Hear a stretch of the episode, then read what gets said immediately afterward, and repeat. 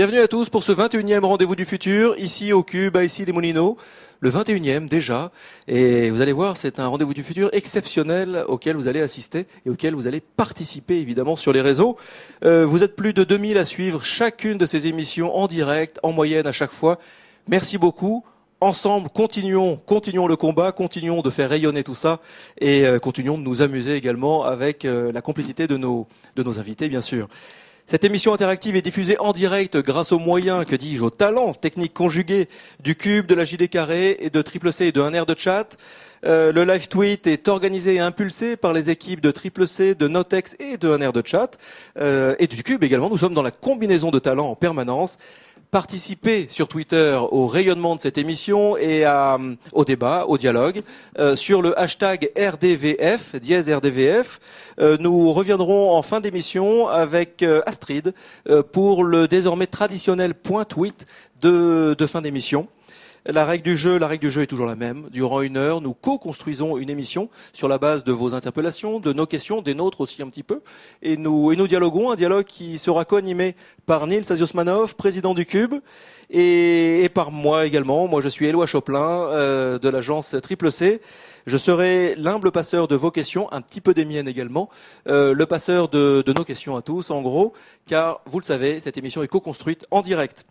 Euh, et vous aurez la parole à tout moment, que ce soit sur Twitter, sur Facebook également, le Facebook de Rendez-vous du Futur, et sur le chat. En dessous de votre petite fenêtre, vous avez euh, la possibilité de poser des questions. Je les reçois ici et je pourrai les poser à d'autres invités.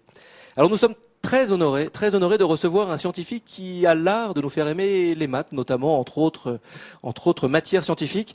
Euh, je ne croyais pas cela possible en ce qui me concerne et j'avoue que, j'avoue que ça commence à me titiller maintenant les mathématiques. Il a sorti il n'y a pas si longtemps un essai aux éditions Odile Jacob, La science, une ambition pour la France. Laissez-moi vous présenter André Braic en quelques mots.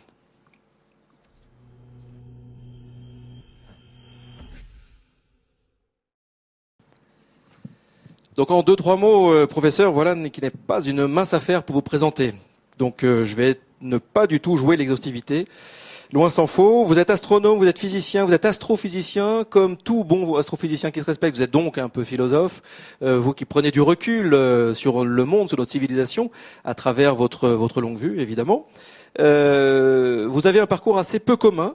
Euh, votre menu quotidien à vous est fait de, de supernova, de théorie du chaos, de dynamique des galaxies, d'exploration du, du, système solaire, d'anneaux également. On va y revenir évidemment dans l'émission. Depuis 91, vous faites partie de l'équipe d'imagerie de la sonde Cassini et vous le resterez jusqu'en 2021 si je ne m'abuse.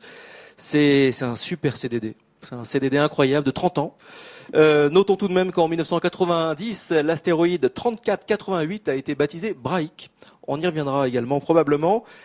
Alors votre livre, La science, une ambition pour la France chez Odile Jacob, votre livre se lit comme un, comme un dialogue, comme un constat, comme une série de propositions très concrètes que vous faites. Euh, vous, voulez, vous voulez faire avancer votre pays, on le sent. Vous, pour vous, il faut renouer le dialogue entre la science et la société, la société qui entoure la science. Et cette science ne connaît pas de frontières pour vous. Nous sommes dans un monde global et la science est globale. Euh, Pourtant, on considère, on voit tous les jours que la science, euh, il y a une défiance qui s'accentue. Euh, on le voit dans les grands journaux quotidiens, où finalement les horoscopes ou le tiercé occupent bien plus de place que, que la science.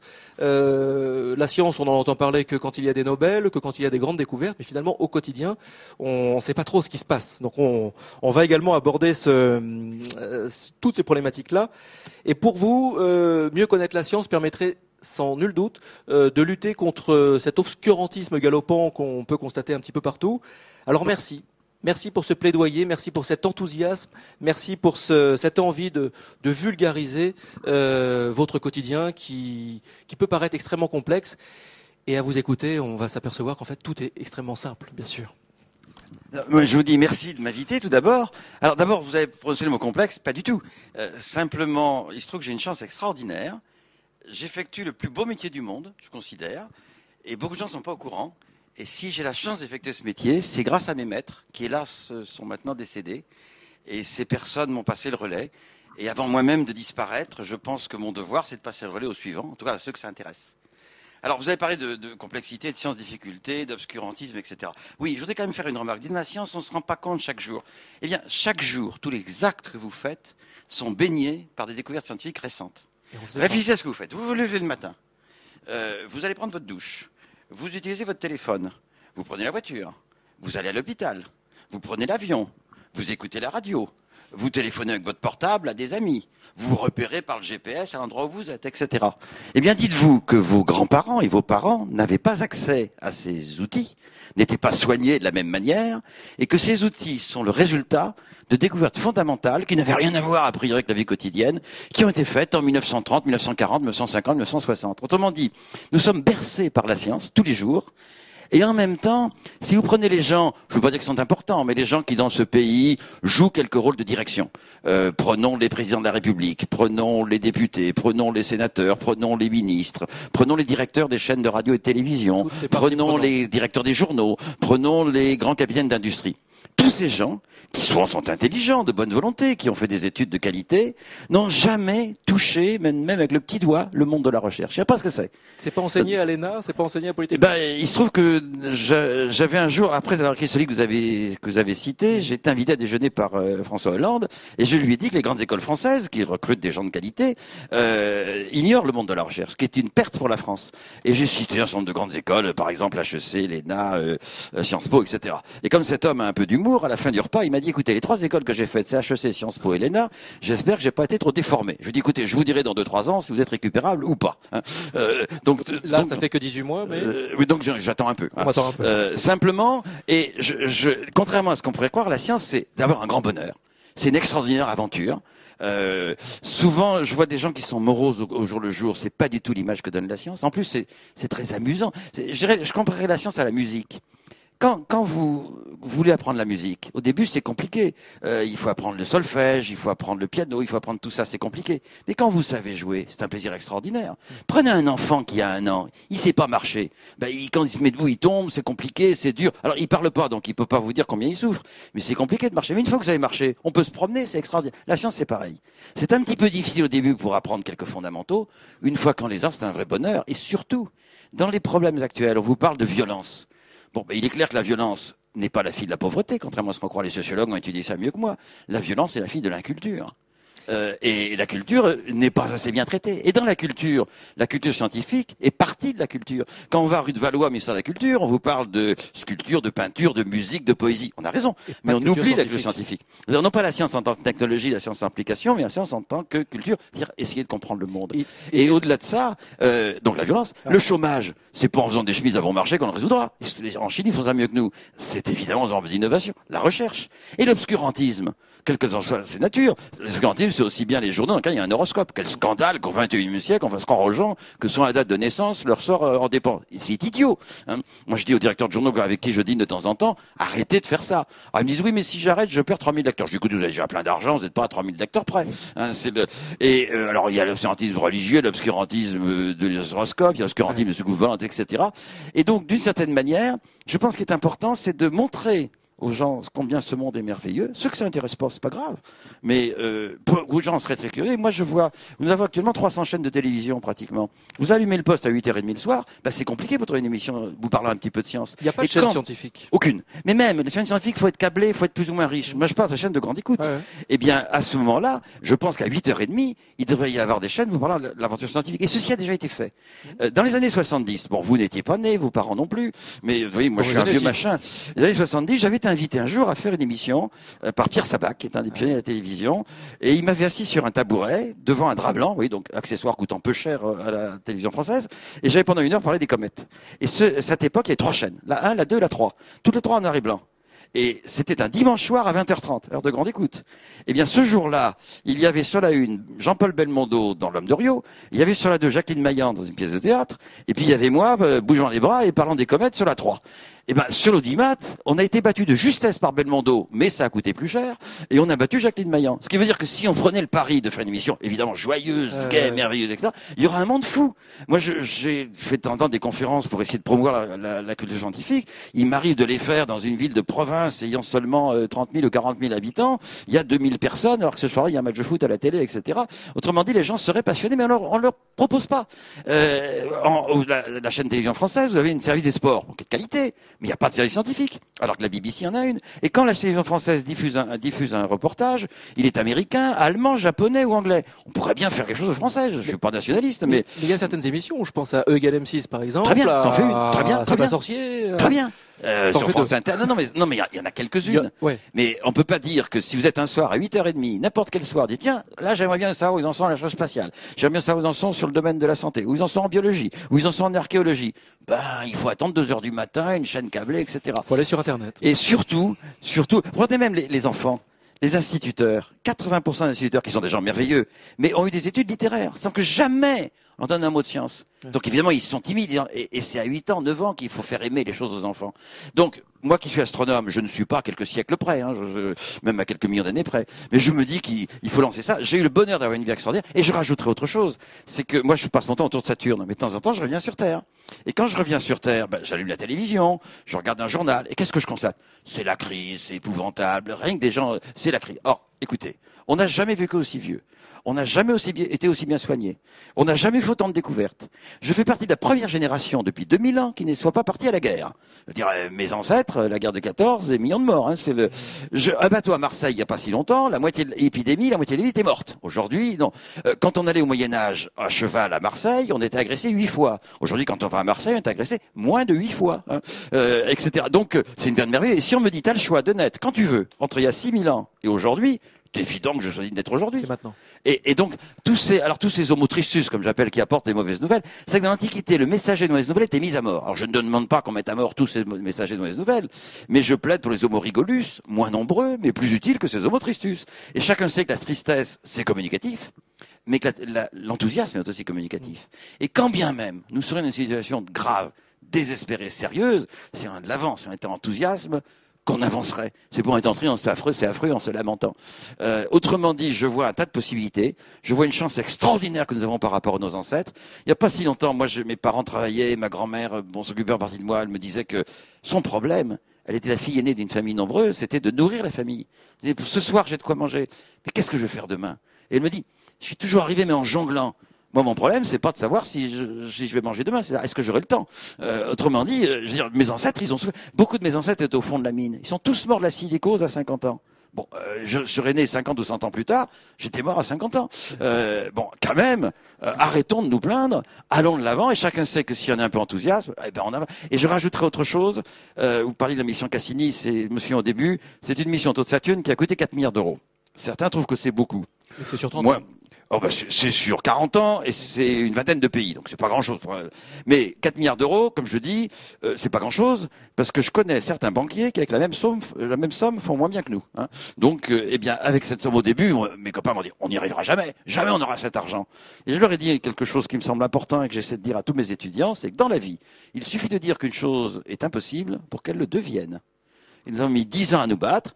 On a eu les crédits, quatre- vous l'avez cité, 90. On a construit la sonde, on l'a lancée en 97, on est arrivé à Saturne en 2004. On finit la mission en 2017, on va déployer jusqu'en 2020, 30, etc. Et maintenant, je pense aux nouvelles missions. Et si demain, on me donne 7 milliards d'euros, eh bien, je vous promets que nous serons en 2057 près de Neptune. Et si vous m'invitez pour parler des résultats en 2059, je viendrai dans ma chaise roulante vous expliquer ce qu'on a trouvé. Avec grand plaisir, le rendez-vous est pris. Nils, est-ce que vous voulez enchaîner C'est un là-dessus véritable feu d'artifice. Vous avez abordé plein de sujets. Euh, ben, j'ai répondu aux questions. Merveilleux. Recentrons. Voilà. Non, non, non. euh, donc, euh, bah, moi, je vais revenir un peu sur euh, la notion du, du temps. Vous avez évoqué d'ailleurs à plusieurs reprises. Vous venez de dire, euh, je suis pas quelques années près. Vous avez dit, euh, euh, aujourd'hui, on est baigné d'innovations qui sont très récentes, etc. Alors Einstein disait, euh, je ne pense jamais au futur. Il, arri- il arrivera bien assez vite. Effectivement, euh, on a le sentiment que le, le temps s'est accéléré. Alors, je ne vais pas froisser le physicien, je dirais plutôt que euh, cette accélération du temps, c'est en fait notre capacité à interagir avec le monde qui s'est euh, considérablement augmentée grâce aux technologies et à la science. dans votre domaine, d'ailleurs, vous dites vous-même qu'en moins de 20 ans, on a découvert plus de 570 nouvelles exoplanètes, ce qui relève, j'imagine, d'un véritable, enfin, c'eût été de la science-fiction il y a encore quelques années ou quelques décennies.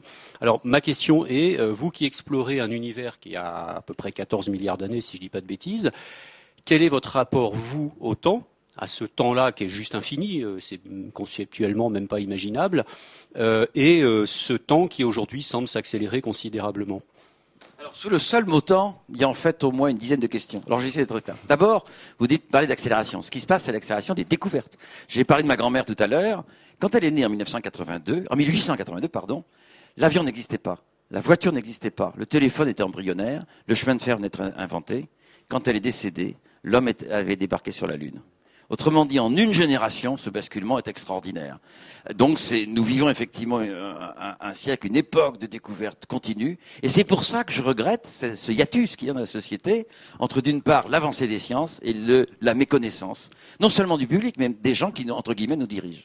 Donc ça, c'est un premier point. Alors maintenant, vous avez rappelé la jeu univers. Vous savez que nous avons précisé la jeu univers en mars dernier, et nous avons appris en mars dernier que l'univers avait 80 millions d'années de plus que nous ne croyions.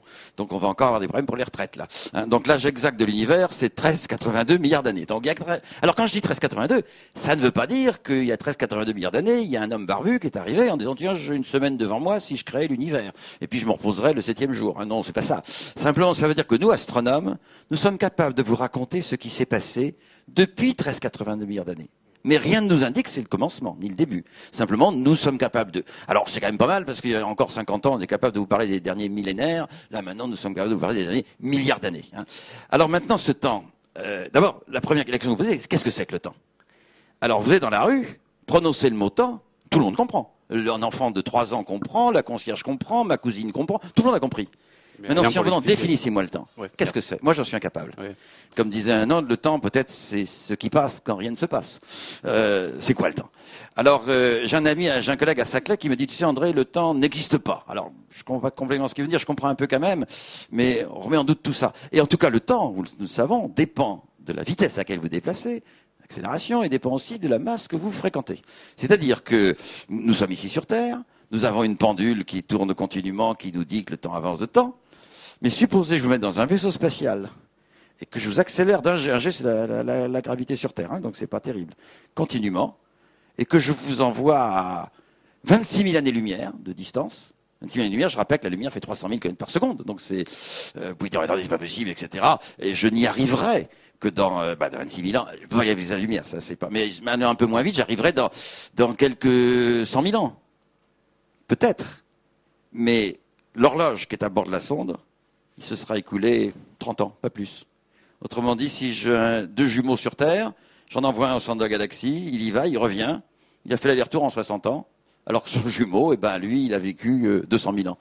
Ça veut dire aussi que ce temps est variable en quelque sorte. C'est une grande découverte d'Einstein, la relativité générale, et, et nous le constatons dans les horloges. Ce que nous ignorons, c'est que nous savons comment se comportent les horloges, nous ne savons pas comment se comportent nos cellules. On n'a jamais envoyé quelqu'un pour voir comment il revenait. Encore que nous, connaissons tous des gens qu'on enverrait volontiers au loin et pour qu'ils ne reviennent que dans quelques millénaires. Mais ça, c'est une autre histoire. Euh, autrement dit, c'est une grande question qui est posée maintenant, euh, où il faut bien distinguer la question, je dirais, physique, qu'est-ce que c'est que le temps, de la question philosophique, qu'est-ce que je ressens moi, comment je le vis, etc. C'était Einstein qui disait euh, euh, avoir sa main une minute sur une poêle, c'est insupportable, c'est trop long. Mettre une heure dans les bras d'une jolie fille, euh, ça, ça, dure trop peu de temps. Hein, donc, euh, vous voyez, c'est relatif le temps. Il disait c'est ça l'activité. Hein, donc, en gros, et puis le temps philosophique, je dirais aussi. Autrement dit, on voit que derrière le mot temps, il y a une richesse extraordinaire, mais que cette richesse, on ne peut la remplir que grâce à la science. Et justement, alors sur le rapport existentiel au temps. Euh, est-ce que ça, il va pas être, enfin, ça va pas être encore complètement bouleversé euh, par la promesse d'immortalité qui semble émerger de plus en plus aujourd'hui euh, des labos de recherche que vous connaissez? je pense par exemple à l'Institut de la singularité, des gens comme Kurzweil qui travaillent sur cette notion d'homme-machine, d'homme augmenté, de tout ce que vous voulez, mais enfin bref, d'homme immortel. Mhm. Est-ce que un, est-ce que vous croyez à cette promesse-là? Et deux, euh, si oui, euh, sur un plan existentiel, comment vous percevez ça, cette rupture, si je puis dire euh, dans Alors, il y a deux choses. À la question, un jour, est-ce que la science sera tellement avancée comme deviendra immortelle? Honnêtement, j'en sais rien. Et j'en sais rien pour une bonne raison, c'est que toutes les découvertes importantes scientifiques ont été faites de manière inattendue. Rien n'était prévu à l'avance. La pomme de Newton. Euh, oui, même pas. Je veux dire, le téléphone n'a pas été inventé par un programme gouvernemental d'amélioration des techniques de vol des pigeons voyageurs. hein. Je veux dire, bon, euh, les rayons X n'ont pas été trouvés par un programme hospitalier de détection des fractures osseuses. hein. Autrement dit, euh, quand- je vois des hommes politiques programmer la recherche, c'est un oxymore, c'est idiot. Hein, c'est toujours inattendu. Donc je ne vais pas vous prédire l'inattendu. hein. Simplement, il y a un progrès continu. Je crois au progrès et sans science, il n'y a pas de progrès, évidemment. Alors maintenant, est-ce que c'est possible? Je cite, je suis pas biologiste, mais je suis juste un point. Notre problème à nous pour la vieillesse, c'est que les cellules meurent. Euh, alors, on pourrait trouver un moyen d'arrêter la mort des cellules. Pourquoi meurent-elles, etc. C'est des grandes questions. Ça, ça serait le sujet d'autre émission, je pense. Mais imaginons qu'on arrête la mort des cellules. C'est le problème. C'est que si on arrête la mort des cellules, c'est le cancer. Qu'est-ce que c'est qu'un cancer? C'est que vos cellules se développent sans jamais mourir et vous en mourrez, justement. Donc, est-ce que c'est possible de, de rendre un homme immortel? Je n'en sais rien. Euh, probablement qu'on augmentera la durée de vie. Certains me disent, mais tu sais, si on vivait 200 ans, 300 ans, tout le monde aurait Alzheimer. C'est-à-dire, euh, on perdrait le cerveau, c'est là que tu céderais, etc. J'imagine qu'à chaque étape qui sera franchie, et on franchira des étapes, ça posera d'énormes problèmes. Alors maintenant, imaginons que l'homme ait atteint l'immortalité. Alors là, il y a deux problèmes. Le premier, c'est si nous restons tous sur Terre, on serait surpeuplé si on se reproduit. On pourrait arrêter de se reproduire. Mais il y a un problème, on ne progresserait plus. Chacun sait que tous les grands progrès de l'humanité ont été faits quand la génération d'avant est morte. Je vous rappelle qu'il n'y a pas si longtemps, on, imag- on imaginait que la Terre était immobile au centre de l'univers, et tous ceux qui disaient le contraire, on les passait par les armes. Giordano Bruno était brûlé vif le 17 février 1600, Galilée a eu sa main de vie euh, euh, gâchée par ce genre de choses, et puis les gens sont morts, il y a eu d'autres générations, etc. Donc on- c'est une bonne chose en quelque sorte de mourir parce qu'on permet à de nouvelles idées de naître. Mais alors imaginons qu'on se reproduise plus. Là, c'est une société qui se fossiliserait. Chacun sait quand on. Je dirais le, le progrès ou la science, c'est comme la bicyclette. Si vous n'avancez pas, vous tombez. hein. Donc la seule manière, c'est d'avancer. Et euh, l'homme est tel qu'il est conservateur de nature, il n'avance pas. mais vous n'avez pas le, le Maintenant, l'autre solution. Supposons qu'on se reproduise. Et à ce moment-là, on peut imaginer qu'allant justement visiter ces autres planètes qui a plein de mondes habitables et qu'on va coloniser l'univers, qu'on va coloniser la galaxie, on pourrait imaginer. Mais alors là, on n'est pas dans quelques siècles, on n'est même pas dans quelques millénaires, on est dans quelques dizaines de millénaires. Donc je ne suis pas auteur de science-fiction, euh, mais tout peut se passer. Tout peut se passer. Alors moi j'ai j'ai quand même un boulot particulièrement détestable du coup, parce que j'essaye d'être le maître du temps. Et rien n'est simple. rien n'est simple. Euh, Ce que je vous propose, c'est que vous passiez l'émission en, en, en 78 heures à toute vitesse, que les, les gens écoutent en- tranquillement. C'est-à-dire, On passe 5 heures à en discuter. On peut faire Et comme un 78 voilà, on peut tours, faire ça. ouais, voilà. Ouais, 78 heures, 33 tours. Chiche. Jonathan, là, au platine, est-ce que c'est possible? Euh, J'aimerais vous, vous, vous montrer quelque chose. Nous avons un parrain dans cette émission qui est Joël de Ronet, que vous connaissez, et qui lui est biologiste. Vous n'êtes pas biologiste, lui, lui est biologiste. Et il nous a, il a souhaité vous, vous interpeller, vous poser une petite question. C'est notre première résonance, notre première petite surprise de la part de notre parrain, Joël de Ronet.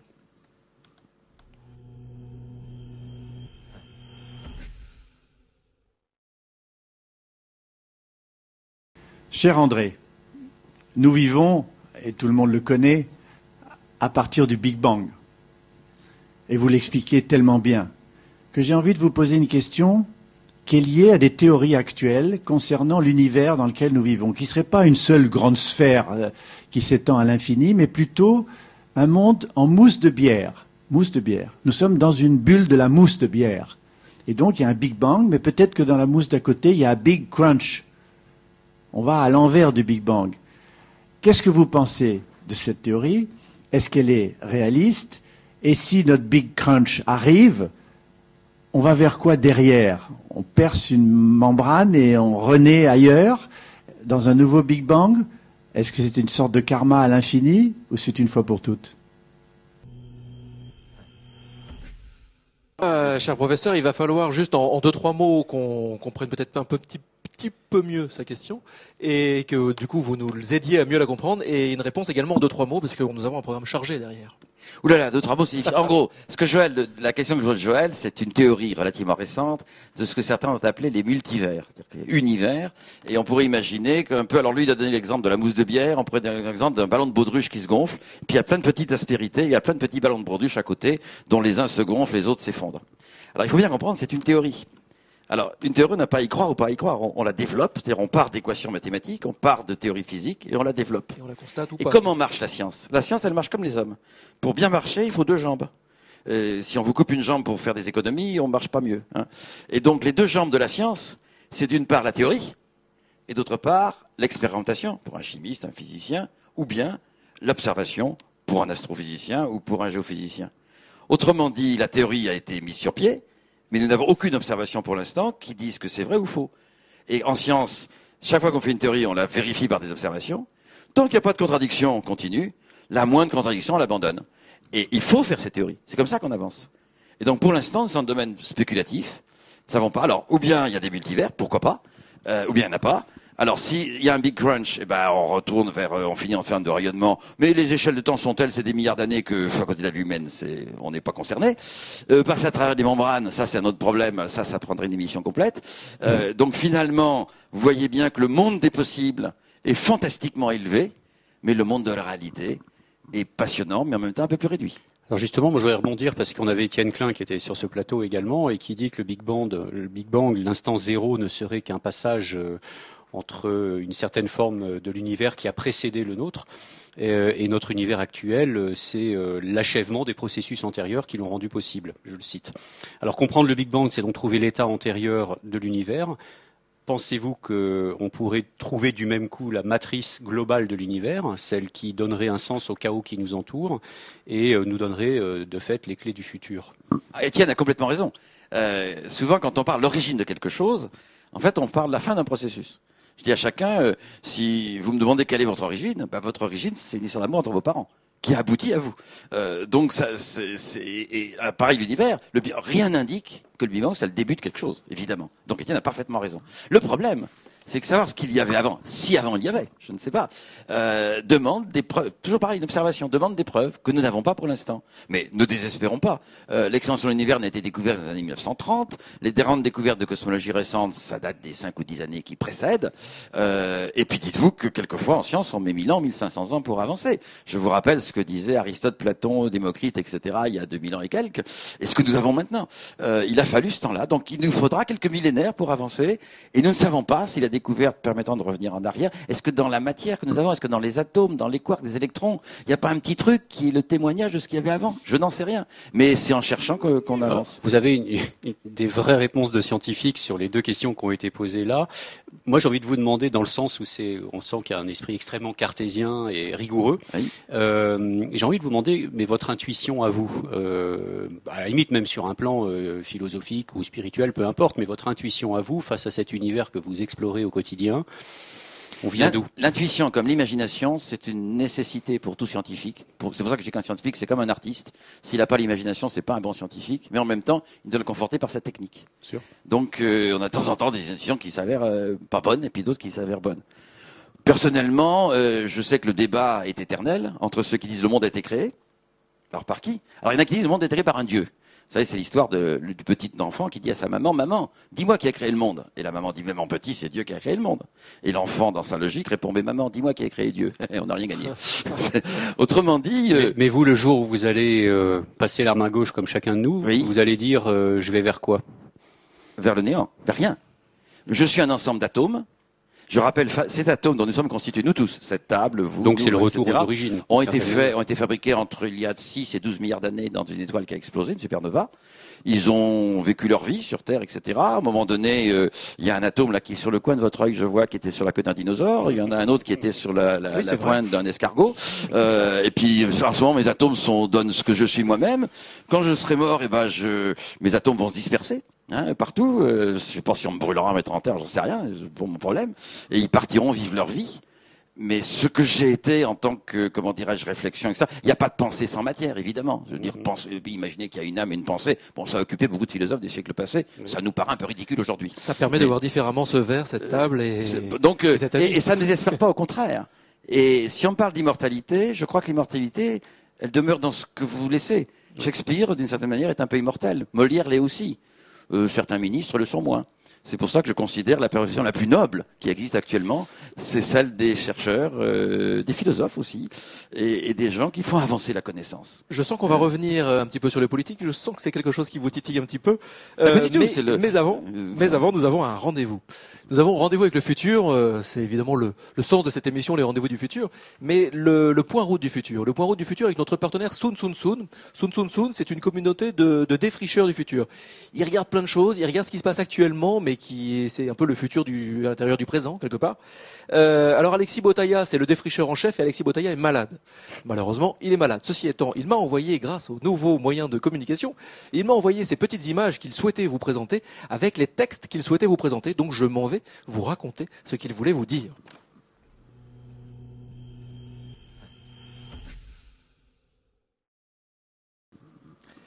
Alors, nous commençons, nous commençons avec la première image. La première image, c'est c'est un voyage particulier, euh, car vos enfants ont toujours voulu euh, voyager dans euh, dans l'espace, bien sûr. Alors, il Nicolas, Nicolas a décidé de répondre positivement à ses enfants et d'envoyer d'abord, pour commencer, les jouets de ses enfants dans le futur. Il a il a fait cette promesse, il l'a tenue à son fils avec quelques centaines d'euros. Nicolas a accroché une figurine Hello Kitty et un petit cochon vert d'Angry Bird à un ballon rempli d'hélium. Nicolas a lâché le ballon qui s'est envolé avec ses passagers en direction de la stratosphère à plus de 20 000 mètres d'altitude. Euh, toute la famille a pu suivre les aventures de Bad Piggy et de Hello Kitty grâce à une caméra GoPro embarquée à bord. Et il y avait bien sûr un petit GPS dessus qui leur a permis de récupérer euh, ce ballon, puisqu'évidemment ça monte et ça redescend. Et c'est redescendu à 50 km à peu près de leur domicile. Les enfants étaient ravis. On attend évidemment la prochaine expérience avec un bébé dans l'espace. Deuxième petite image que Alexis Botaya de Sun Sun Sun voulait, vous présenter, c'est le projet Space Warps. Chers amis, il est temps de repartir à la chasse aux étoiles. Désormais, vos compétences de Stars Hunter pourraient bien être utiles à la science. En effet, le site de science participative Zooniverse vient de lancer le projet Space Warps avec pour objectif de découvrir de nouvelles galaxies, de percer les mystères de la matière noire et surtout de détecter les déformations spatiales. Vous permettrez ainsi à la science de faire un grand pas dans la compréhension de l'univers et puis qui sait de découvrir de, nouveaux mondes, de nouveaux univers la troisième petite image qu'Alexis voulait vous présenter. C'est un projet euh, présenté par la société Elysium Space, dont le nom provient euh, de l'état de perpétuel bonheur décrit dans la mythologie grecque et non pas du film éponyme avec Matt Damon.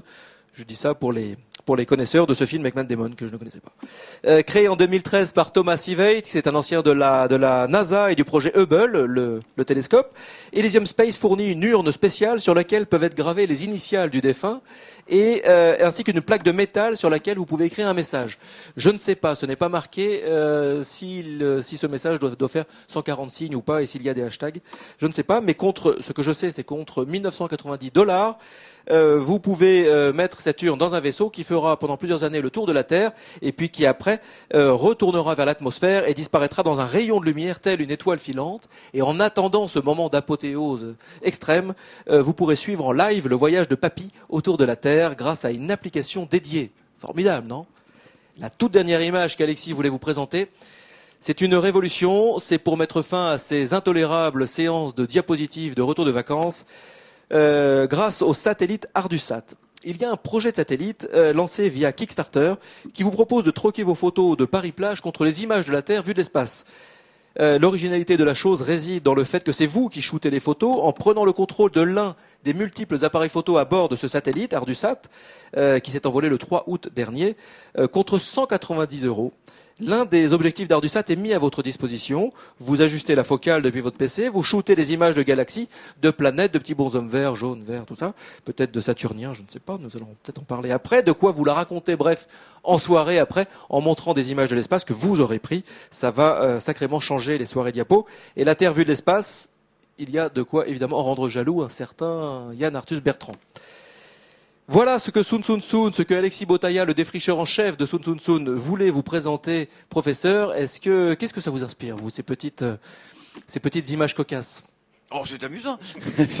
c'est bien amusant. À part que l'idée de, d'envoyer euh, une fois qu'on est décédé un truc, euh, en tout cas, si, si vous voulez aller beaucoup plus loin, j'enverrai l'une plus loin parce que là, là, on serait tranquille pour des milliards d'années. J'ai un exemple de la sonde Voyager où j'avais la chance d'être membre de l'équipe scientifique. Ces, ces sondes quittent le système solaire actuellement et atteindront la les étoiles de la constellation de, de Ophiuchus d'environ 5 milliards d'années. Donc tout ce qu'on a mis à bord, on a mis des photos de la Terre, on a mis un disque, on a mis bonjour, on a mis etc. Ça va durer des milliards d'années. Donc si vraiment vous voulez laisser quelque chose qui dure très longtemps, ne restons pas autour de la Terre. Allons plus loin. Voyons plus loin. Soyons plus, ambitieux. Cela dit, les bébés, pour l'instant, je, je leur apprendrai à marcher sur Terre avant de partir dans l'espace, parce que c'est très inhospitalier pour l'instant l'espace. Hein. Gardons Mais- les jouets, mais euh, Mes copains astronautes, ils encouragent que moi je sais pas. Alors, justement, pour rebondir sur cette question, euh, d'ici environ 4 milliards d'années, euh, la planète Terre sera brûlée normalement euh, par le Soleil. Le- L'humanité est donc euh, dans la nécessité d'organiser son exode géographique euh, dans l'espace intergalactique, mais également son exode ontologique, pour citer euh, Teilhard de Chardin. Vous dites vous-même que l'homme va sortir du berceau. Est-ce que dès lors, le croisement de l'organique et de la machine euh, n'apparaît pas comme une étape euh, transitoire inéluctable? Est-ce La qu'on peut- machi- est-ce que l'homme peut aller euh, La machine, c'est qu'un outil. Alors d'abord, vous me dites 4 milliards d'années, euh, vous êtes un peu optimiste là. En fait, je vous proposerais de déménager un peu avant, parce que euh, il n'y aura plus de vie sur Terre, c'est-à-dire plus d'hommes et autres, dans un milliard d'années. Pour une raison tout à fait simple, c'est contrairement à ce qui est écrit dans les livres, le Soleil est de plus en plus chaud. Quand la vie est apparue sur Terre il y a 3,8 milliards d'années, pas l'homme, hein, l'homme c'est tout récent, eh bien il y a 3,8 milliards d'années, le Soleil était 30% plus froid. Et ça se comprend très facilement, puisqu'au centre du Soleil, vous avez quatre atomes d'hydrogène qui donnent un atome d'hélium, que quatre atomes d'hydrogène, ça tient plus de place qu'un seul atome d'hélium, et qu'au fur et à mesure du temps, eh bien, ça se contracte, la densité augmente, la pression augmente, la température augmente, le Soleil est de plus en plus chaud. Et ça donnera le résultat suivant, c'est que dans un milliard d'années, le Soleil étant plus chaud, il n'y aura plus d'eau liquide sur Terre. L'eau liquide, ça donnera de la vapeur d'eau. Et l'effet de serre dû à la vapeur d'eau, c'est beaucoup, beaucoup, beaucoup, beaucoup, beaucoup plus considérable que le dioxyde de carbone, que le gaz carbonique. Alors il y a Donc une- il faudra penser à déménager avant, mais dites-vous Oui, mais- qu'une espèce animale vit environ 2-3 millions d'années, que l'homme est apparu il y a 2 millions d'années, on commence à avoir, être en sursis. Donc le milliard d'années, il y a étant- bien longtemps qu'on sera plus là. Ceci étant, même si visiblement on a un peu le temps, je préférais quand même qu'on sache à peu près où on peut aller. Et nous en avons parlé avec Uber Eats. Uber Eats, euh, nous l'avons croisé hier au Parlement des entrepreneurs d'avenir, au Conseil économique et social à, à Paris, Parlement qui avait lieu mardi et mercredi. Euh, et Uber Eats euh, a souhaité également vous interpeller, vous poser une petite question. C'est la deuxième résonance dans cette émission. Et c'est bah, la petite résonance avec la JD Carré.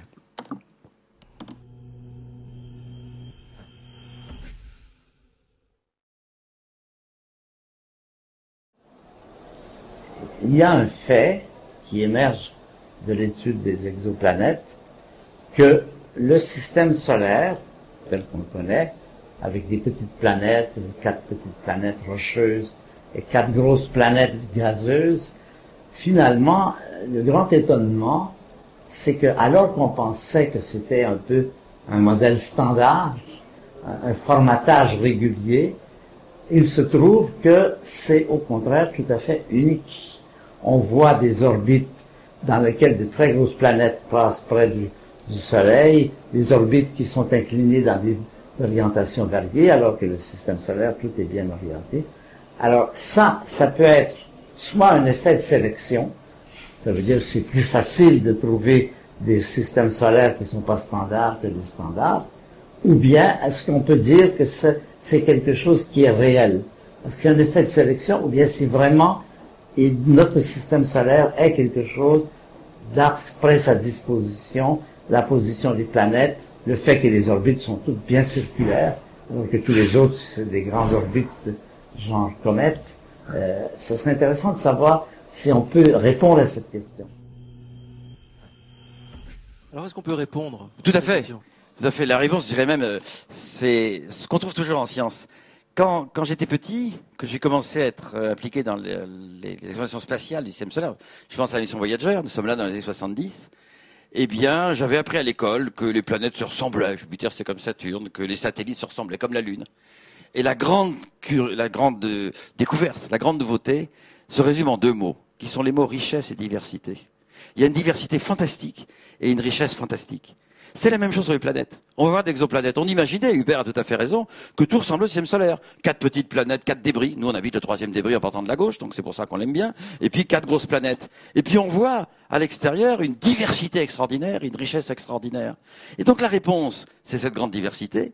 Le système solaire n'a en rien particulier. Il y en a beaucoup qui lui ressemblent, mais il y en a aussi beaucoup qui lui ressemblent pas.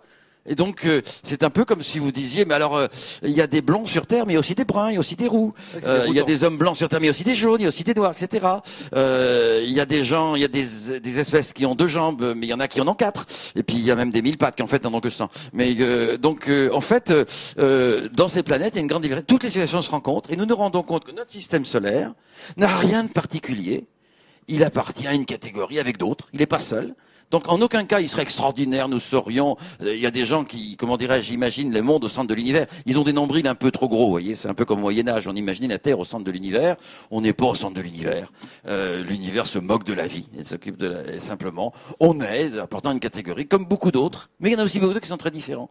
Et c'est pour ça d'ailleurs que j'attends avec impatience la découverte ou non de vie ailleurs que sur Terre. Et là, alors là, je vais faire une projection. J'ai peut-être tort. C'est que nous découvrirons à ce moment-là ce que nous appelons vie sur Terre n'est qu'un cas particulier d'un phénomène beaucoup plus général dont nous n'avons même pas idée pour l'instant. Et là, la philosophie va être bien dépassée. Les métaphysiciens, ils devront recommencer leur copie à zéro. Mais nous sommes au seuil d'une aventure extraordinaire. Et dans 1000 ans, 2000 ans ou 3000 ans, quand votre station se sera développée, vous vous rendez compte, il y a 3000 ans, on se posait des questions, maintenant on commence à la répondre. Nous sommes au début d'une aventure extraordinaire. Pour ça que ces homotrices qui connaissent la crise, non, c'est pas la crise. C'est un bonheur extraordinaire que nous vivons en ce moment. Et mon seul regret, c'est que je ne dispose pas de quelques millénaires pour savoir ce qu'ils feront dans la suite. Il y a actuellement des banques qui prennent de l'argent. Moi, j'aimerais bien qu'il y ait des banques qui nous offrent du temps. Je mettrai un peu de temps de côté, que je récupérerai quand je veux, mais ça, c'est pas encore inventé, hélas. Vive les homo rigolus. Je vous, je continue à vous inviter évidemment à interpeller notre invité, à poser des questions. Vous êtes très nombreux sur Twitter à, à faire rayonner, à raconter ce que vous voyez et à essayer de, essayer de traduire votre, votre impression, votre ressenti sur Twitter sur le hashtag RDVF. Nils, une petite, euh, petite question? Alors moi, il y a une facette euh, chez vous que je trouve vraiment euh, passionnante également. C'est vous, vous dites que si vous lanciez en politique, votre programme comporterait trois priorités à l'exclusion de toutes les autres la culture, l'éducation et la recherche. Victor Hugo disait mettez de la connaissance dans les esprits, c'est comme mettre de la lumière dans les rues obscures, ça fait chuter la criminalité. La culture, l'éducation, la recherche comme premier pilier d'un programme politique. Euh, Est-ce que c'est pas un renversement total de, des priorités politiques actuelles? Non, Victor Hugo aussi disait dans un fameux discours à l'Assemblée nationale que fermer une école, c'était ouvrir une prison. Euh, alors maintenant, attention. Euh, dans certains débats que j'ai eus avec certains collègues, certains me disaient mais tu sais André, il y a des terroristes actuellement qui ont mis des bombes et ils étaient médecins, donc ils ont fait quand même quelques études. Et là, on se pose la question de la nature des études. Et par exemple, je constate qu'en France, mais pas qu'en France, on n'apprend pas aux élèves à penser, on leur apprend à répéter. Et ceux qui réussissent dans les concours, ceux qui ont les meilleurs postes, ils ont répété le maître. Donc euh, on récompense le grand singe. Et je proposerais qu'on récompense ceux qui sont peut-être un peu plus contestataires, mais ceux qui apprennent à penser. Alors cela dit, il est évident que le futur de l'humanité, c'est autour de ces trois priorités. Je- je- c'est d'ailleurs pour ça que vous avez parlé de ce livre, La science et l'ambition pour la France. C'était dans un dîner euh, chez Odile Jacob où, plaisantant comme d'habitude, je lui dis, je suis débordé en ce moment, j'ai pas le temps de me présenter au présidentiel de 2012, mais j'y songe sérieusement pour 2017 ou 2022. Et mon programme existe déjà. Mon programme pose en trois priorités la culture, la recherche, l'enseignement, à l'exclusion de toutes les autres, qui n'est pas le discours que j'entends chez chacun des candidats. Et j'avais rajouté aussi, pour être candidat au présidentiel, c'était idiot leur demander 500 signatures de maire, et que je proposais de le remplacer par une condition nécessaire, mais loin d'être suffisante. C'est pour être candidat à la présidentielle, il faudrait au moins, au moins, avoir une thèse. Hein, ce qui aurait éliminé tous les candidats depuis 30 ans. Euh, et donc, euh, alors cette question-là, je l'ai posée à un certain nombre de chefs d'État actuels. Euh, il se trouve qu'Odile Jacob, qui, a la gentillesse de réunir ses auteurs, publie aussi des, des hommes, politiques, et donc à Bill Clinton, à Gerhard Schröder et autres, j'aurais dit, mais vous pouvez avoir la plus grande diplomatie du monde, vous la plus grande économie du monde, vous la plus grande armée du monde. Mais ce qui reste du sort de l'humanité, c'est ce que nous ont apporté les Grecs, l'Empire romain. Mais tous ces empires se sont effondrés un jour. Et la seule chose qui reste, c'est la culture. Et j'ai bien aimé la réponse de Clinton qui, lui, me répond, vous voyez, si on consacrait le quart de l'argent que, nous dépensons en ce moment pour entretenir l'armée américaine en Irak, tous les enfants irakiens iraient à l'école, au lieu d'aller à la mosquée, d'être, euh, de donner des armes, etc. Et quant à Gerhard Schröder, à qui je posais la question, lui me répondait, bah oui, mais mon problème, c'est que moi je voudrais être élu dans deux ans. Et que vos mesures sont les bonnes, mais ces effets se font sentir dans quelques décennies. Il avait une certaine franchise. Mais et tout à fait. Euh, C'était pas euh, devant le public, Ouais, etc. Et tous les hommes politiques pensent ça. Ils disent vous avez raison, mais mon problème c'est veux dire, Nous bénéficions actuellement de mesures qui ont été prises par Louis XIV. Nous bénéficions de mesures qui ont été prises par Charles de Gaulle. Et des mesures épouvantables prises par Georges Pompidou, euh, nous en paierons les pots cassés dans dix ans. Euh, donc, et, et c'est ça le futur. C'est-à-dire, en gros, quand vous avez un conflit dans la vie ou, dans, une société, il y a que deux manières de résoudre. Deux. Ou vous envoyez la police ou l'armée, et c'est la plus grande armée qui triomphe, ou vous essayez de convaincre. La première approche est plus rapide, mais chacun sait, c'est ce dessin humoristique où il y a un petit poisson mangé par un gros poisson, lui-même mangé par un plus gros poisson, lui-même mangé par un plus gros poisson. Il y a toujours une armée plus forte, et vous perdez un jour ou l'autre. Et l'éducation, la culture, c'est long. Ça prend du temps. C'est pas toujours un bon résultat. Mais c'est la seule solution. Y compris dans les problèmes de, chômage, de difficultés. Regardez quelqu'un qui est en difficulté, qui socialement ne va pas du tout, qui est malade, qui est pas en forme, etc. Si vous l'avez éduqué, il réagira autrement, il se soignera autrement, il fera attention à ne pas manger n'importe quoi, qui du coup lui donne des maladies, etc. Et mais c'est sur des siècles que, que ça peut porter. Et de temps en temps, nous avons connu des pauses extraordinaires. Les Grecs, il y a 2300 ans, euh, certaines périodes du Moyen Âge, Louis XIV, certaines mesures de Napoléon, pas toutes, mais certaines. Euh, et depuis 1945, il y a deux chefs d'État qui ont compris cette affaire. L'un était à gauche, l'autre à droite. L'un s'appelait Pierre Mendès France et l'autre s'appelait Charles de Gaulle. Les autres n'ont pas compris. Mais je ne pas, je ne désespère pas de les cultiver. J'en citerai un qui a apporté beaucoup. C'est Frédéric II, Frédéric II de Danemark, hein, pas de Prusse, roi du Danemark en 1580, qui consacre 5% du produit national brut de son pays à la construction d'un seul observatoire, qui, qui est Uraniborg, où il met Tycho Brahe, c'est Tycho Brahe, Kepler, Galilée derrière, etc. Et c'est le démarrage de la, c'est l'invention de la recherche scientifique, de la démarche scientifique, c'est derrière le siècle des Lumières, le monde industriel. Et pourquoi l'Europe a été en avance sur les Chinois, les Indiens, les Arabes? On n'est pas plus intelligent qu'eux. C'est qu'on bénéficie de l'héritage de Frédéric II. À la même époque, l'Espagne, qui voulant défendre la chrétienté, a construit l'investi Barmada, c'est ruiné pour dire ça, qui chacun sait a fini au fond de la mer. Donc on voit des investissements, et je rêve d'un nouveau Frédéric II. Mais alors justement, quelles sont les ruptures dans lesquelles il faut investir aujourd'hui, puisque c'est... C'est la, c'est, je répète, la recherche, l'éducation. Et actuellement, on se trompe. L'Europe, par exemple, a compris qu'il fallait mettre de l'argent dans la, dans la culture et dans la recherche. La France a essayé, mais ils font une erreur énorme. Ils demandent aux gens de faire des dossiers. Et dans ce livre, j'expliquais que les chercheurs français ne font plus de recherche, ils font du papier. Et donc 60%, 60 des chercheurs passent leur temps à demander de l'argent, que les 40% restants passent leur temps à lire les dossiers en question. On fait plus de recherche. Et si vous voulez de l'argent, c'est facile. Vous proposez un, un projet qui n'est pas très ambitieux. Vous allez améliorer la 27e décimale d'un truc connu jusqu'à la 26e décimale. Là, vous aurez de l'argent. Et je me suis amusé à prendre les dossiers de Galilée, de Darwin, d'Einstein ou de Wegener. Eh bien, aujourd'hui, ces gens seraient refusés comme chercheurs ou comme argent. On dirait, oh là là, publications insuffisantes, sujet trop risqué. Euh, autrement dit, ce qu'il faut faire, c'est investir. Et quand on investit, on fait des paris. Et quand on fait un pari, on gagne pas à tous les coups. Mais si moi, on me donne les moyens de recruter 10 personnes, qu'il y en a 9 qui sont complètement nuls, et qu'il y en a un qui s'appelle Einstein, je considère que j'ai gagné. Et c'est pas du tout l'attitude qui est faite actuellement, avec un nombre de bureaucrates hein, qui vérifie chaque sou, chaque truc, etc., qui, qui traite les citoyens comme des gens de seconde zone. Et mon expérience en tant qu'enseignant, c'est chaque fois que j'ai traité les étudiants comme des enfants, ils se comportaient comme des enfants. Chaque fois que je les traitais comme des adultes, ils se comportaient comme des adultes.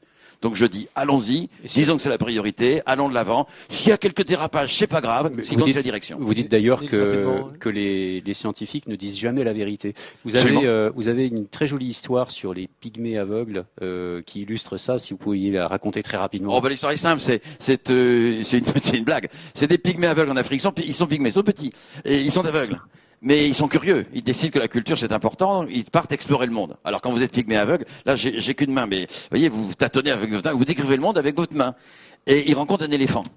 Donc il y a un pygmée qui touche la, page de l'éléphant, un autre qui touche la queue de l'éléphant, un autre qui touche la trompe de l'éléphant, un autre qui touche la, défense de l'éléphant, un autre qui touche l'oreille de l'éléphant, etc. Ils reviennent dans leur village et chacun décrit la bête qu'ils ont vue, l'animal qu'ils ont vu. Chaque discours est différent des autres. Ils ont tous raison, mais aucun n'a vu l'ensemble. C'est-à-dire quand vous voyez qu'une petite partie des choses, eh bien, vous n'avez pas forcément tout compris. C'est ce qu'on appelle l'effet tunnel. Je peux raconter aussi une autre histoire, qui est très courte. C'est l'histoire d'un, savant fou. Il est fou, il va dans un cirque et dit au directeur du cirque, passe-moi une, une puce savante. Alors le directeur lui passe une puce et il dit à la puce, saute. La puce saute. Il coupe une patte de la puce. Il est fou, hein. Saute, elle saute. Il coupe une deuxième patte de la puce, saute, elle saute. Une troisième patte de la puce, saute, elle saute. Il coupe la dernière patte de la puce, saute, elle saute plus. Donc le savant en déduit que chez les puces, les oreilles sont au bout des pattes. Autrement dit, quand on ouvre quelque chose, interpréter, c'est pas forcément facile. Et donc on n'a pas forcément tout compris quand on a vu qu'une chose, et on n'a pas forcément tout compris quand on a interprété. Et c'est pour ça qu'en science, aucun scientifique ne dit la vérité, mais tous peuvent vous dire ce qui est faux. Si vous me demandez comment évoluera la Terre, quel futur du système solaire, comment est apparu l'univers, je peux vous dire comment il n'est pas apparu, quel n'est pas le futur de la Terre, mais je ne saurais détendre, et quand je ne saurais prétendre la vérité. Et quand quelqu'un prétend qu'il a la vérité, dit moi je sais, c'est ça la vérité, eh ben, il vous donne une information importante, c'est qu'il n'est pas très intelligent. Alors faut pas lui dire, parce qu'après faut appeler un psy, ça coûte cher, c'est compliqué. hein. Mais donc vous comprenez aussi que la science vous apprend le doute et l'humilité. Et combien de nos concitoyens, euh, on parle des hommes politiques, mais aussi des grands chefs d'industrie, autres, de directeurs, combien ils se prennent au sérieux? Ils ne doutent pas, ils sont pas humbles. Et pourtant, c'est les premières qualités qu'on peut acquérir. C'est les premières choses qu'on peut donner à, quelqu'un. Et ça, ça change tout dans la vie. C'est aussi le problème du système compétitif euh, dans l'éducation qui fait que, bah, effectivement, euh, ils, se pensent, ils pensent être les plus forts. comment ont vécu les populations d'Amazonie C'est en étant solidaires? C'est que il- s'il y en a un qui émerge, eh ben, il met en danger le plus faible. Quand, un- une tribu est attaquée, quand un troupeau est attaqué, on s'attaque au plus faible. Donc il s'agit surtout pas de les mettre en évidence. Le système de compétition est stupide. Et moi, actuellement, en recherche, on me fait croire que je lutte contre mes collègues. Non. Je lutte contre la nature. Elle a de la peine à se dévoiler, elle. Mais mes collègues, c'est mes collaborateurs. C'est pas mes rivaux. Et c'est pour ça que ce système stupide de compétition. Alors, il ne s'agit pas que les gens ne fassent rien, bien entendu. Mais vous comprenez bien que si la motivation de quelqu'un, c'est la passion, c'est le plaisir, c'est pas la peine de le pousser. Si la motivation, c'est l'argent pour avoir une promotion, c'est fichu. Nous avons un petit, un petit jeu à vous proposer, un petit rendez-vous. C'est le rendez-vous avec les internautes. J'ai euh, j'ai reçu quelques questions et notamment, euh, alors ce sont des questions, ce sont des questions simples. Il faut des réponses simples. Alors c'est pas tant simple, c'est rapide. Euh, Bah oui ou par non. Des réponses rapides et des, et des questions très simples et très rapides. Euh, qui vous a inspiré dans votre jeunesse? Deux personnes. Alors, d'abord, dans ma toute jeunesse, c'est un certain nombre de gens merveilleux. En particulier une dame qui était une institutrice, Troisième République. Son mari est assassiné par la milice pendant la guerre. Son fils meurt à 6 ans d'une maladie. C'est une femme extrêmement forte.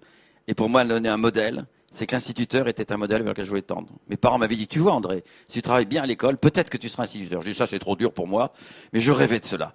Aujourd'hui, on connaît des jeunes qui rêvent d'être chanteurs, footballeurs, ce qui sont des métiers honorables. Mais je t'ai inspiré par ça. Et la seconde inspiration, c'est que j'ai rendu deux personnes. Evry Schatzmann, qui a fondé l'astrophysique en France. Michel Hénon, qui est un des meilleurs scientifiques de la fin du XXe siècle. Ils m'ont appris le métier. Et je dis aux jeunes, dans votre vie, si vous voulez réussir, soyez passionnés, faites l'énergie qu'il faut et rencontrez les bonnes personnes. Ils disent, mais comment on fait? Eh ben, je leur réponds, dans votre vie, on rencontre toujours plein de gens. Mais quand vous rencontrez les bonnes, ne manquez pas l'occasion. Et donc ça, c'est très important, les rencontres. Il faut pas se rester enfermé chez soi, tourner en rond. Il faut être ouvert, il faut être curieux, il faut dire ça, ça me passionne et tout. Et je peux dire à mon âge canonique que la vie est si courte que ne perdez pas de temps. Je dis aux jeunes, faites un truc qui vous passionne. N'importe quoi. Du sport, de la danse, du chant, de la recherche, peu importe. Un truc qui vous passionne. La vie vous paraîtra très courte, mais en tout cas passionnante. Deuxième question, si vous aviez fait un autre métier, lequel? Je sais rien. Ah bah si j'avais fait un autre métier, si. Pas J'aurais instituteur du coup. Ben, il se trouve que quand j'étais petit, j'étais en classe de seconde au lycée, on m'a présenté au concours général d'histoire.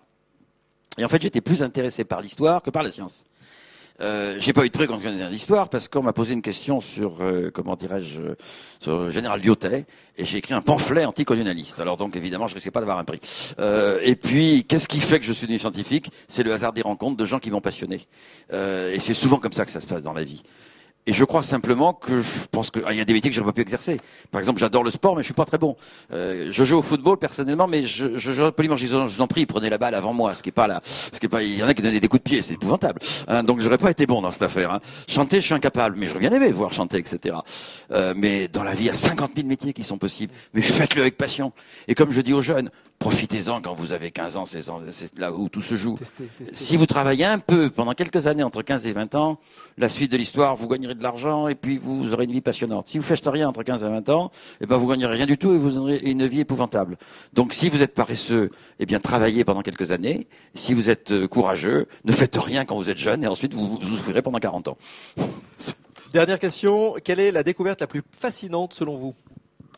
Ouh là là, justement, c'est pas une découverte, c'est un ensemble. Mais la plus fascinante, c'est simplement ce que j'appelle la démarche scientifique. Comprendre comment on fait pour comprendre le monde. Et comprendre le monde, il n'y a que deux attitudes possibles. Ou bien on dit il pleut, il y a du vent, il y a de la pluie. Alors c'est le dieu de la pluie, le dieu du vent, et on fait des sacrifices pour le mettre le dieu de bonne humeur. Ou bien on dit je vais essayer de comprendre. Je ne sais pas si l'homme est capable de comprendre le monde, mais en tout cas, depuis 2000 ans qu'il essaye, on progresse un peu. Et pour moi, c'est ça la découverte. Comprendre que la démarche scientifique, cet aller-retour entre j'observe, j'interprète, j'observe, j'interprète, ça c'est extraordinaire. Et c'est une richesse dans le domaine des sciences humaines, dans le domaine de la biologie, dans le domaine de l'astronomie, dans le domaine des mathématiques, dans le domaine... Enfin, je vais pas tout citer. Euh, ces découvertes sont extrêmement nombreuses. Et, et- et c'est peut-être cette découverte que le cerveau humain... Vous savez que le cerveau humain, il est fait pour, pourquoi Pour survivre. Échapper à nos prédateurs, manger à notre faim et se reproduire. Tiens, moi, je vois un tigre, je pars en courant, je vois un lapin, je veux l'attraper, je vois une dame, je cours après. Hein, Et avec, ça, je suis censé comprendre le monde. J'ai pas l'outil qu'il faut. Et bien, malgré cet outil primitif, on a compris plein de choses. Ça, c'est la chose la plus merveilleuse que j'ai jamais vue. Il se passe énormément de choses sur Twitter. On y reviendra tout à l'heure avec Astrid, mais tout à l'heure, c'est tout à l'heure dans trois minutes. Trois minutes que je vous cède, Nils.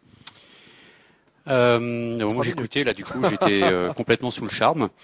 Euh, bah, J'ai une question Comme très simple, euh, qui est euh, qu'est-ce que euh, Internet et le numérique globalement euh, changent aujourd'hui dans les pratiques de la recherche euh, de manière euh, fondamentale pour vous? Ah ben, ça change les choses profondément. Alors, il y a plusieurs aspects. D'abord, je voudrais faire remarquer qu'Internet a été inventé et par les physiciens des particules et par les astronomes.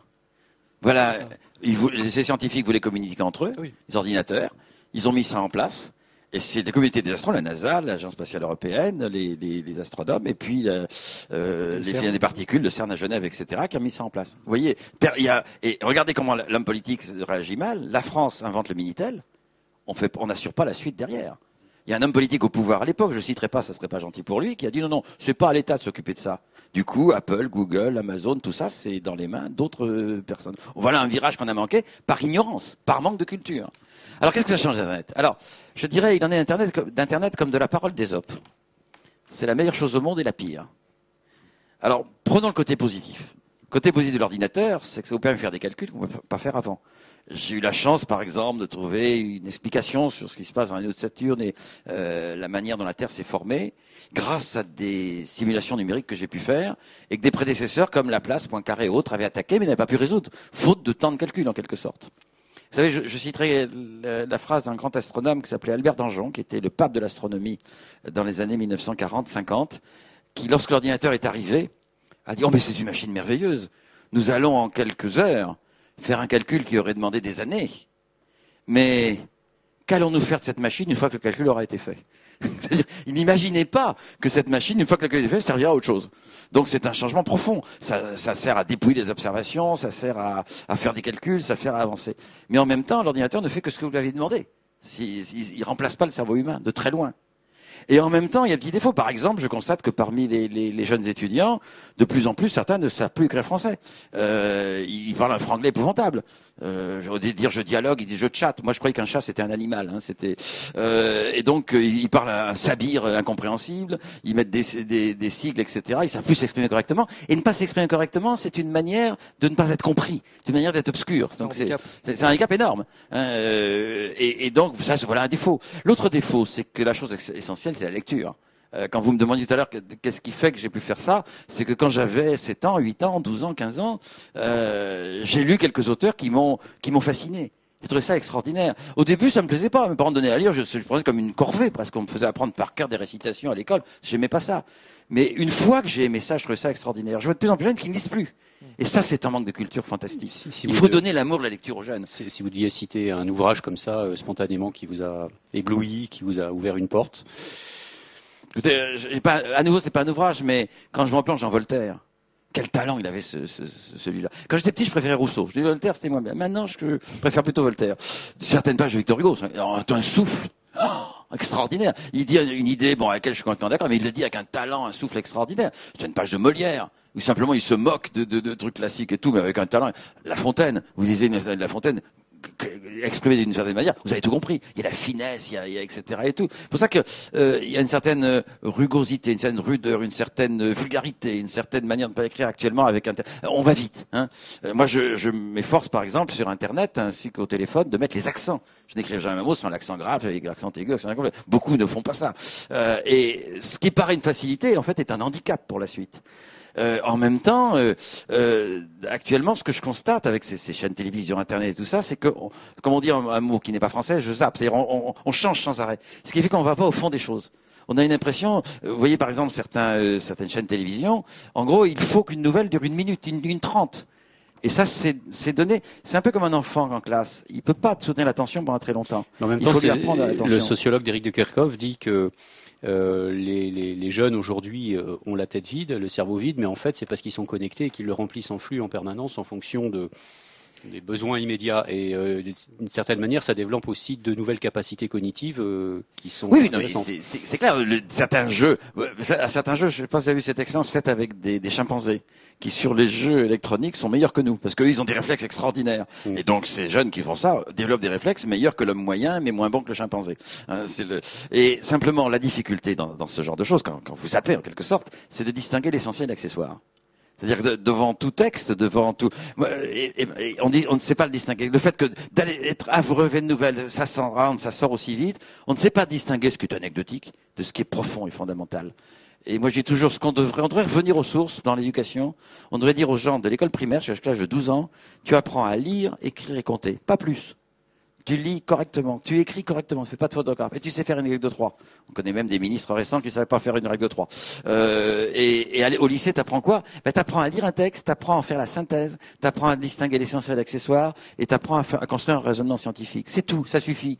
Alors on leur fait un tas de trucs totalement inutiles. À nouveau, on n'apprend pas aux enfants à penser. Et pour ça, Internet est à la fois un outil extraordinaire, mais je dis toujours à mes étudiants, il y a plus de bêtises sur Internet que de choses vraies. Donc si on ne connaît pas un sujet, on dit n'importe quoi. On voit des, sites de négationnistes, choses épouvantables, pédophiles se Faut développer sur apprendre à Internet. chercher. Voilà. sur un- moi, c'est mais utile quand je connais le sujet, mais je sais plus la valeur exacte du truc, donc j'y vais.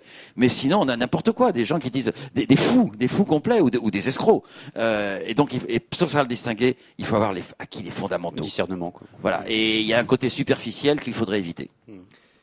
Et c'est bientôt l'heure, hélas, de, de nous quitter, euh, cher professeur Break. Nous avons un petit dernier rendez-vous.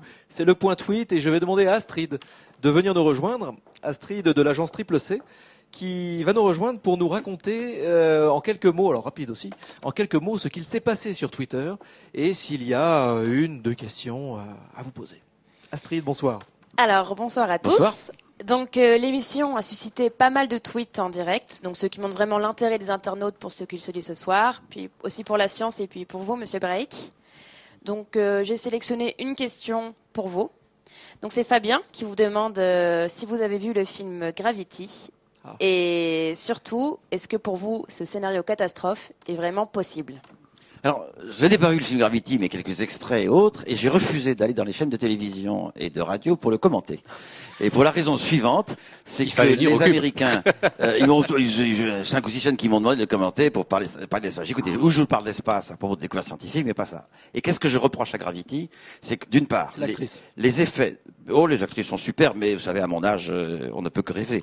Et, et donc, euh, euh, en ce qui concerne ce film-là, comme beaucoup de films américains, les effets spéciaux sont extraordinaires. Ce qu'on voit est réaliste. Je- J'ai des copains astronautes qui ont vu, c'est- c'est- vraiment, c'est très bien fait du point de vue effets spéciaux. Mais l'histoire d'une pauvreté épouvantable. Et donc, en gros, si vous voulez voir des scènes réelles dans l'espace, eh bien, regardez les images réelles. Regardez aussi le film si vous le voulez. Mais si vous voulez une très belle histoire, remontez aux grands auteurs. Shakespeare, c'est quand même meilleur. Victor Hugo, c'est infiniment mieux. Voltaire, c'est extraordinaire. Enfin, Balzac, c'est- riche. Et donc, euh, il y a un effet de publicité. Là aussi, on voit le côté superficiel, publicité, puis si on en parle, les gens y vont parce qu'ils croient que c'est à la mode. Euh, donc, personnellement, je suis pas trop intéressé par Gravity. Un des- Tout en étant conscient des, des- de tout l'argent qu'ils ont mis dedans. Donc, je voudrais pas leur rendre un mauvais service. Indépendamment de l'histoire, euh, est-ce que ce scénario catastrophe d'une réaction en chaîne d'un satellite qui rentre dans un autre, qui rentre dans un autre, et puis ça crée une réaction en chaîne, est-ce que ça, c'est un scénario crédible aujourd'hui? Oui, non, c'est-à-dire qu'en gros, il est clair que si vous lancez trop de choses dans l'espace, il y a un bout de collision. J'ai même passé une thèse sur le sujet en 1970. Votre grand-mère n'était pas née. Euh, et, et, euh, et- donc, euh, effectivement, il peut y a, il y a beaucoup de collisions qui peuvent se produire. Alors, on peut toujours arriver à la catastrophe. En gros, pour l'instant, on risque rien.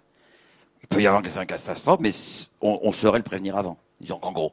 Mais il est clair que pour maintenir l'intérêt du spectateur, entre guillemets, on invente une histoire euh, un peu pauvrette. Mais il faut dire que pour, euh, comment dirais-je, le, spectateur du Middle West américain, il faut pas viser trop haut parce que le pauvre hein, n'a quand même pas un niveau extraordinaire. Il y a qu'à voir pour qui il vote d'ailleurs à, ce propos. Donc c'est normal que le film soit un peu pauvre intellectuellement, mais très beau visuellement. Ce que Astrid ne, vous dit pas, euh, j'imagine, c'est sous le coup de l'émotion par rapport à vous, mais c'est qu'il y a beaucoup, beaucoup de déclarations d'amour. Les gens vous adorent, les, les gens vous adorent, les, les gens vous veulent pour président, les gens euh, sont passionnés par vous. Vous parlez de redonner de la passion aux jeunes, mais les jeunes, euh, vous les passionnez, vous. Ah, attendez, si j'en passionne un ou deux, je suis content, puisque je vous dis, je dois tout à mes, à mes, à mes maîtres. Eh ben, vos maîtres les Si le jour où je ne suis plus vous. là, quelques-uns un peu de passion, j'aurais Est-ce que j'aurais fait mon devoir? Mais ce que je dis au suivant, donner la passion au suivant. C'est ça qui est important. Euh, C'est ça le plus important même. Niels, peut-être le, le mot de la fin. Alors moi, je euh, voudrais juste dire que vous rêviez d'être instituteur. Je pense que ce soir, vous avez été un magnifique instituteur. En tout cas, nous, on a été euh, comme des gamins euh, dans la classe, euh, les, les yeux grands ouverts. euh, Vous nous avez aidé à comprendre comment on comprend le monde. Et merci infiniment. En tout cas, les enfants, c'est le mieux parce qu'ils ont toute la naïveté, ils posent les bonnes questions. Un adulte déjà est un peu déformé. Donc j'adore les enfants, mais bon. J'espère que nous avons gardé un tout petit peu notre âme d'enfant. Retournez à votre âme d'enfant. Merci professeur, merci beaucoup d'avoir euh, accepté notre invitation. Merci de votre invitation. Et cette émission est maintenant terminée. Euh, merci à tous, à tous ceux qui ont rendu cette émission possible. Merci au Cube. Merci à un air de chat, à Gilet Carré, à Triple C. Merci à nos partenaires médias, à Sun Sun Sun, à Notex, à Arte. Merci, merci à tout le monde. Merci à vous, cher public, ici au Cube, ici les Moulineaux. Euh, je vous donne rendez-vous le 19 novembre pour une émission spéciale et participative et en direct le 19 novembre ici à 19h. Euh, une émission sur le co, sur la nouvelle ère du collaboratif. Une émission qui aura lieu avec euh, Kiss Kiss Bank Bank, WeShare et l'artiste Jean-Jacques Berger. Ce sera ici, j'aurai le plaisir de vous y retrouver. Rendez-vous le 19 décembre avec Muriel de Saint-Sauveur pour le prochain Rendez-vous du futur. Euh, et puis, j'ai déjà deux petits scoops à vous annoncer avant tout le monde. Ça reste entre nous. En 2014, le 11 février, c'est Carlos Moreno qui viendra nous parler ici.